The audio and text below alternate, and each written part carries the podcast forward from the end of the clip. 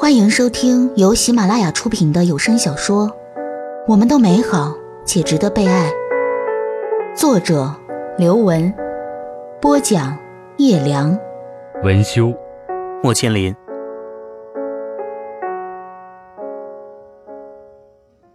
第七集。天寒地冻，年关将近，我跺着脚在星巴克里等我的抹茶咖啡。突然就看到安妮网志的更新。爱一个人是那么容易，找到一个爱你的人是那么难，而和你爱且爱你的人相守，几乎是不可能的事情。我心头一紧，立刻打电话过去，铃声嘟嘟的从头响到尾，我执着的打了一次又一次，仍然是语音信箱那冰冷的女声。我知道安妮是在二零一零年，那时我们大学里没有一个人不知道她。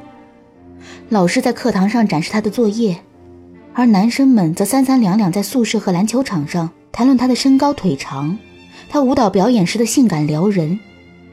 他们讲啊讲的，就开始嘻嘻笑，说有哪个人又在她后面跟了一路，或者又跑去她的教室坐在她后面旁听。女生会谈论她的打扮。她穿什么款式的裙子，背哪个牌子的包包？安妮顺利的爱情生活让我们羡慕又嫉妒。她在大学和系里学生会主席谈恋爱，进了投资银行，又和大她十岁的经理谈恋爱。我仅有的一次在校园里看到她，她穿着粉色的裙子，披着一个大披肩，似乎是要赶着去上课。她走得挺拔又飞快，有两个男生在后面巴巴的跟着她。交错而过的时候，他突然唤我的名字，我吃惊的抬眼望他，他正好也望过来，眼里全是真挚的笑意。一个月前周会领奖的时候，我见过你。二零一二年，大学毕业的第一年，我被分配去做一个上市的项目，做了两个多礼拜，投资银行的团队也来了。那一天，我抱着一大堆文件。顶着新烫的卷发，踩着新买的并不合脚的高跟鞋，晃晃悠悠进门的时候，突然就看到了他的侧影。他还是很瘦，从衬衫到外套到鞋都是黑色的。我喜出望外的和他打招呼，忙不迭的告诉大家他是我的校友。他点点头，很快就垂下头，用刘海遮住半边脸。我自讨没趣儿，悻悻的走开了。但是我却猝不及防地在洗手间里看到他用勺子敷两只肿得像桃子一样的眼睛。他看到我进来，惊得身体一晃，勺子当啷一声掉在地上。我捡起来递给他，他犹豫了很久，最终转过头来，拨开被泪水糊在脸上的刘海，让我看到了他的面如死灰。他扶着镜子，虽然止住了眼泪，但还是忍不住打嗝和抽泣。脸颊和鼻子都红红的，睫毛膏糊得满脸都是。我从口袋里拿出湿巾纸递给他，他接了过去，顺便紧紧抓住了我的手，断断续续，好不容易说完了一句话：“如果不麻烦的话，陪我说说话吧。”无论是那个英俊潇洒的商学院学生会主席，还是那个月入几十万的银行家，他们都算不上传统意义上的好人。成功人士的商场传奇，依靠着大量的手段和心机、花招和诡计。大多数女人都只是爱他们的钱，安妮却是真心仰慕他们在谈判桌上的挥斥方遒，在演讲台上的舌灿莲花，并且愿深夜等他回家，为他泡一杯清茶。我坐在马桶圈上，听安妮讲那个银行家因为常常出差，所以在世界各地都有女朋友的故事。他无数次告诉自己，他真的很忙，他真的每天都要加班到凌晨。他陪他去应酬，客户恰好是一群女人。他叫这个宝贝，叫那个甜心，开着深藏不露的黄色笑话，言语神色间都有挑逗意味。女人都被他迷得神魂颠倒，唯有他。在一边喝得烂醉，吐了一地，亦流了一身一脸的眼泪。他觉得尴尬，让司机送他走，给他在酒店开了间房，第二天又让司机去接他，顺便还有一只赔罪的卡地亚手镯。他说的时候满脸通红，用力的呼吸着，好屏住眼泪。他拼命的捏着自己的手，已经掐出了血印子。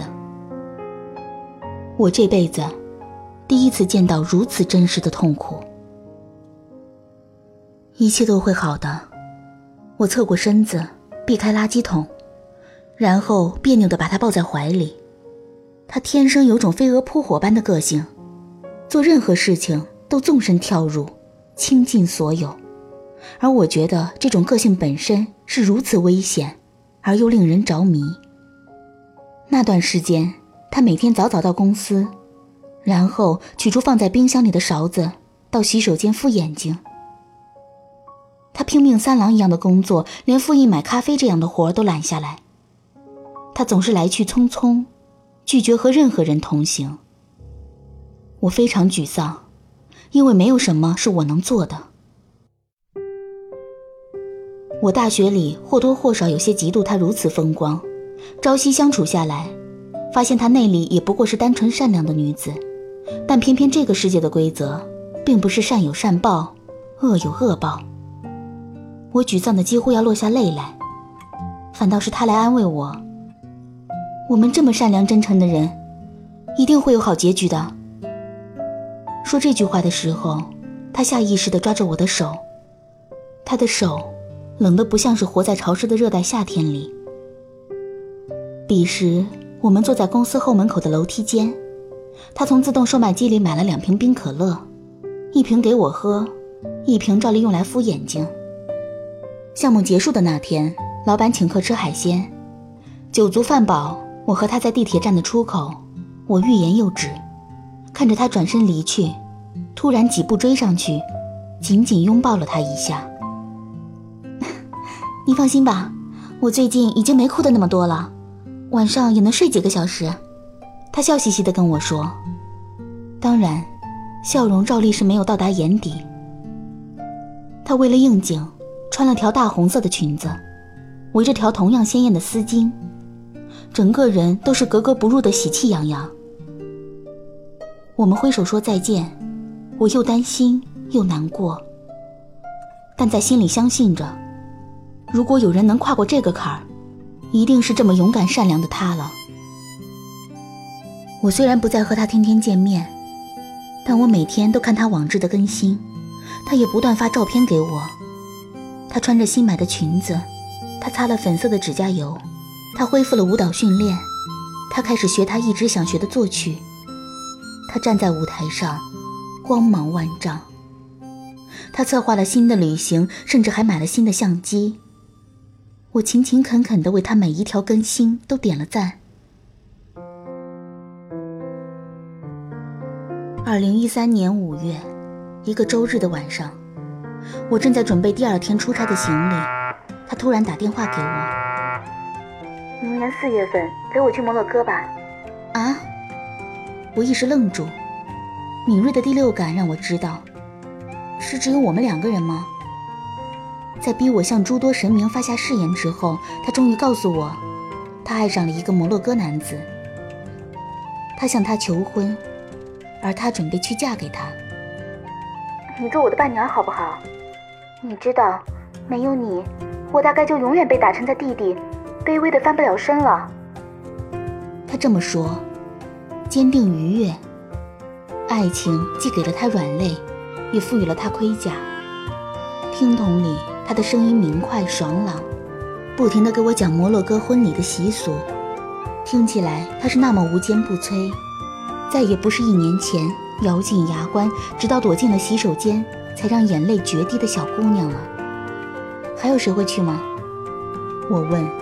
既然是婚礼，就算不铺张排场，也总要热热闹闹、风风光光、体体面面的吧？他突然就愣了一下，我能想象他吐舌头的样子。我还没敢告诉其他人。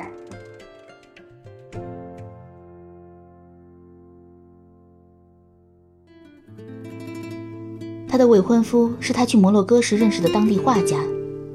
夕阳西下，她穿着当地的传统长裙，戴着叮铃当啷的银质手镯和耳环，漫步在桥上。她的眼睛里有真诚和好奇，她的背后是广袤的土地和一座座清真寺。他因为落日美景而驻足停留。有个络腮胡子的画家执意要免费画一幅肖像画送给他。站得离他很近很近，屏息凝神，观察着他的身体和裙摆。度量了尺寸之后，挥毫作画，一直画到天完全黑。然后又执意带他去吃地道的当地菜，喝新鲜的酸奶。等到酒足饭饱，他在他额头轻轻一吻之后，转身离去。他闻着空气里残留的他的香水味，看着画上仰着脸、笑容潇洒美好的自己。突然看到角落里有他留下来的电话号码和 Facebook 账号。他在之后的一整个行程中，都因为那额头上轻轻的一吻而心奇荡漾。每遇到一个街头画家，都会驻足观看，想要寻找他的些许影子。最终忍不住加了 Facebook，又贸然给他发了短信。我不放心，当下就约他出来面谈。我到的时候，她穿着一条柠檬黄的裙子，占据了阳光最充足的一个角落。她目光灼灼，笑容点亮了她周围的一小片世界。因为和他在一起，我很快乐。我喜欢笑，而他轻易就能让我笑出声来。无论是他画的一幅简笔画，还是一条简单的问候早安的短信。你知道，一年前的时候，我以为自己失去了笑这个表情呢。而且，他知道很多我不知道的东西。因为他，我开始认识另外一个未知的世界。他的每一句话都是关于他的。他告诉我，他看世界的方式是那么单纯，他对所有的事情都充满了信心。他觉得整个世界都是阳光满满，他毫无保留，一点心机都没有。他还收养了许多无家可归的小动物。他拒绝了学校的教职，坚持过着清贫却快乐的卖画生活。因为他喜欢观察形形色色的人。于是他就观察到了你。我打趣道。他终于闭了嘴，脸红红的去拿蔓越莓慕斯蛋糕。他的小拇指上戴着一枚黑色石头做成的戒指，据说是他亲手打磨的。他有意无意总会去摩挲那枚戒指。您正在收听的是由喜马拉雅出品的《我们都美好且值得被爱》。如果嫁给他，我就要改信伊斯兰教了。我昨天和他的妈妈通了电话，但是他妈妈一句英语都不会，全要靠他翻译。你说我是不是应该现在就学阿拉伯语了？他说：“等我明年去摩洛哥，就会按照传统礼节向我求婚。你看，我马上就要结婚了。”他约我出来，给我看他的新舞裙，又忍不住开始讲他的甜蜜故事。他讲得很快，我看着他瞬息万变的表情，时而紧张，时而兴奋，时而迷茫，但一直是笑着的。这些都没有你现在说起来这么容易。你是知道的吧？我犹豫良久，还是忍不住说了这句话。知道，我知道，好好爱一个人有多难。我自己试过了很多次，但每一次都不得要领。他眼眶有点红了，抬起手来抚摸我的头发。但是我每一次都鼓起勇气告诉自己。下一次遇到对的人，依然要毫无保留，全力以赴。我从来没有遇到一个人这么纯粹的爱我，并不是每个人都能体会到不图任何回报、不参任何杂质的真爱的。无论将来要付出什么代价，我都无怨无悔。十一月底的时候，我去了大学同学的聚会。三个多小时，除去开头的寒暄，大家谈论的都是安妮。谈论这个骄傲美丽的女子，被投资银行家狠狠伤害，谈论她竟然爱上了一个穷困的画家。有人叹息，有人愤慨，有人侃侃而谈，有人幸灾乐祸。他到底为什么爱上他呀？每个人都这么问。是不是人生太通达、太顺利了，想换一种口味啊？有人小心翼翼地说：“不是的，听说非洲那里行巫术，能把人迷得死心塌地的。”一个女生压低声音，招手让大家过去。她拿出 iPad，找出非洲的神秘图腾和巫毒之术给大家看。有几个人立刻如释重负地舒了口气。我一时怔住。然后胡乱找了个借口就离开了。不知道什么时候，坐在我身旁的男生突然想起来问我要电话，我几乎粗鲁地推开他，还不小心被裙子绊得趔趄了一下。我一出包房就立刻打给他，却一直没人接。到了半夜，他心急火燎地打电话给我，呼吸急促，语无伦次，压低声音在电话那头说了很久。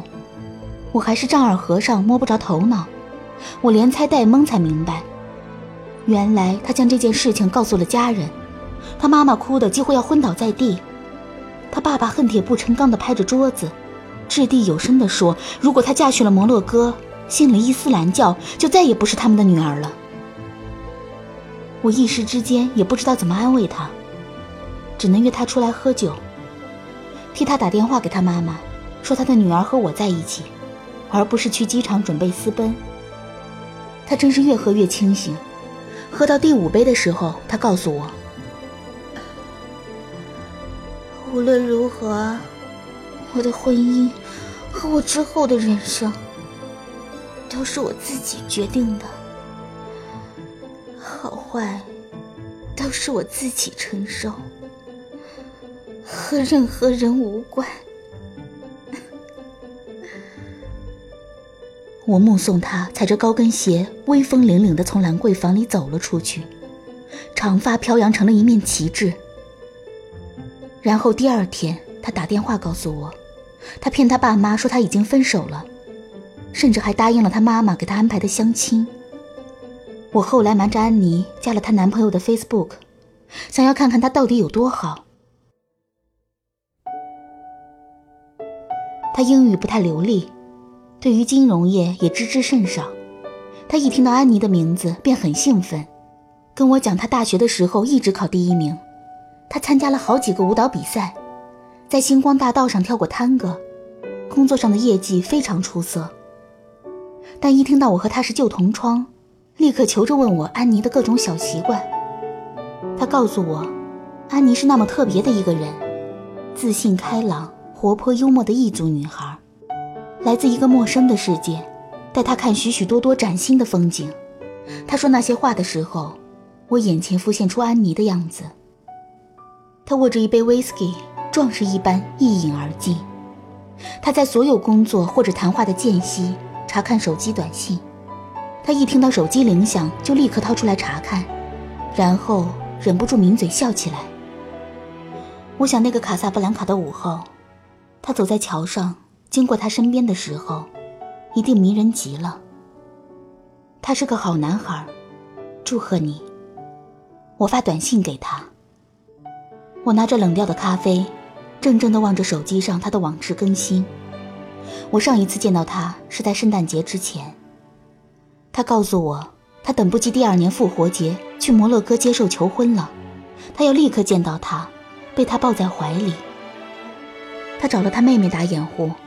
他的妹妹飞去日本过圣诞节，他却转机直接去了摩洛哥。他在机场接她，一看到她的人影就扑过去把她搂在怀里。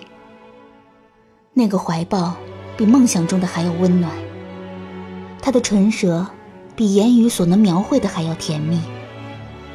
他开车载着她兜风，他拉着她的手在沙滩上奔跑，不用相机，他用彩笔画下他翩飞的裙裾。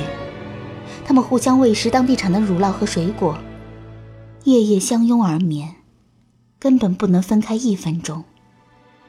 他给我发来的照片里，除去摩洛哥的蓝天白云，就是他和他。他望着他的眼神是那么温柔，接吻的时候，他闭起的眼睛，扬起的脸颊是那么甜蜜。所有的照片里，他们都是灿烂的微笑着的，以至于我觉得，他们两个可以就此白头到老。我历尽千辛万苦，终于拨通了他的电话。他在电话里很淡然地说：“我和他已经分手了。”为什么？我尖叫起来，吓得路人纷纷侧目。因为，我从一个浪漫美好的梦中醒来了。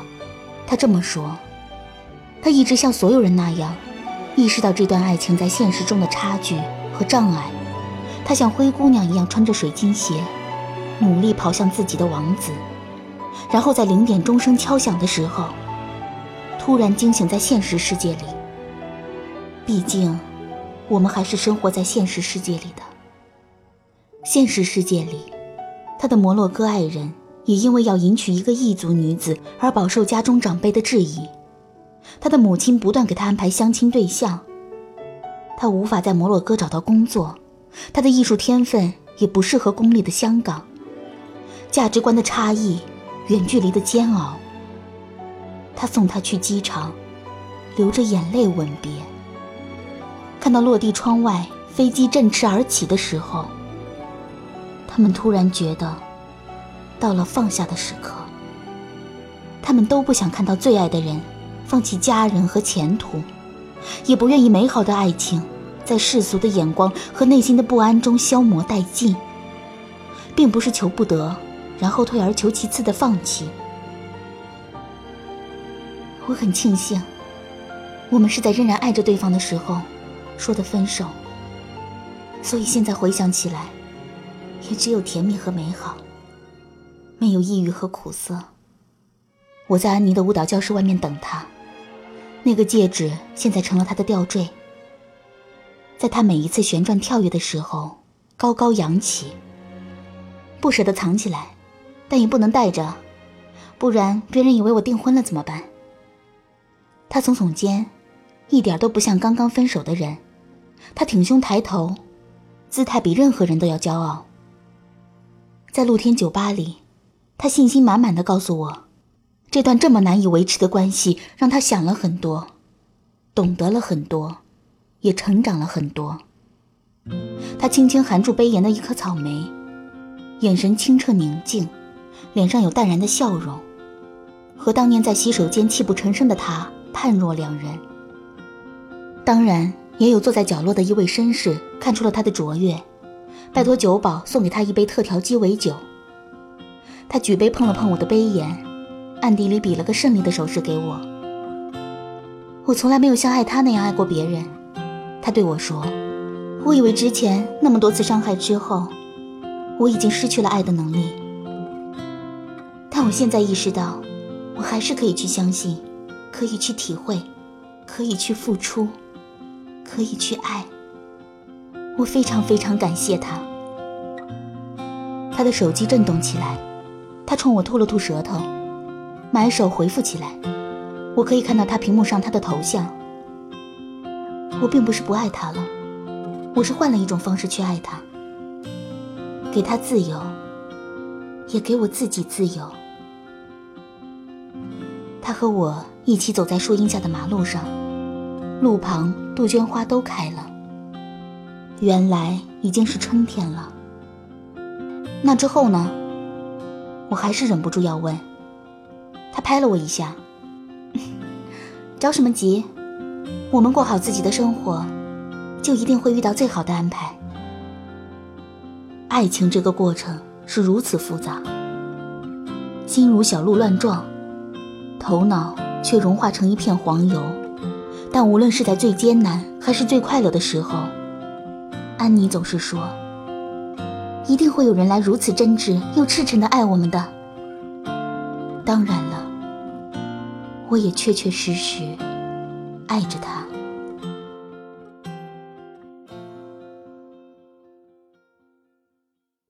感谢您收听由喜马拉雅出品的《我们都美好且值得被爱》，作者吴奇，播讲叶良，文修莫千灵。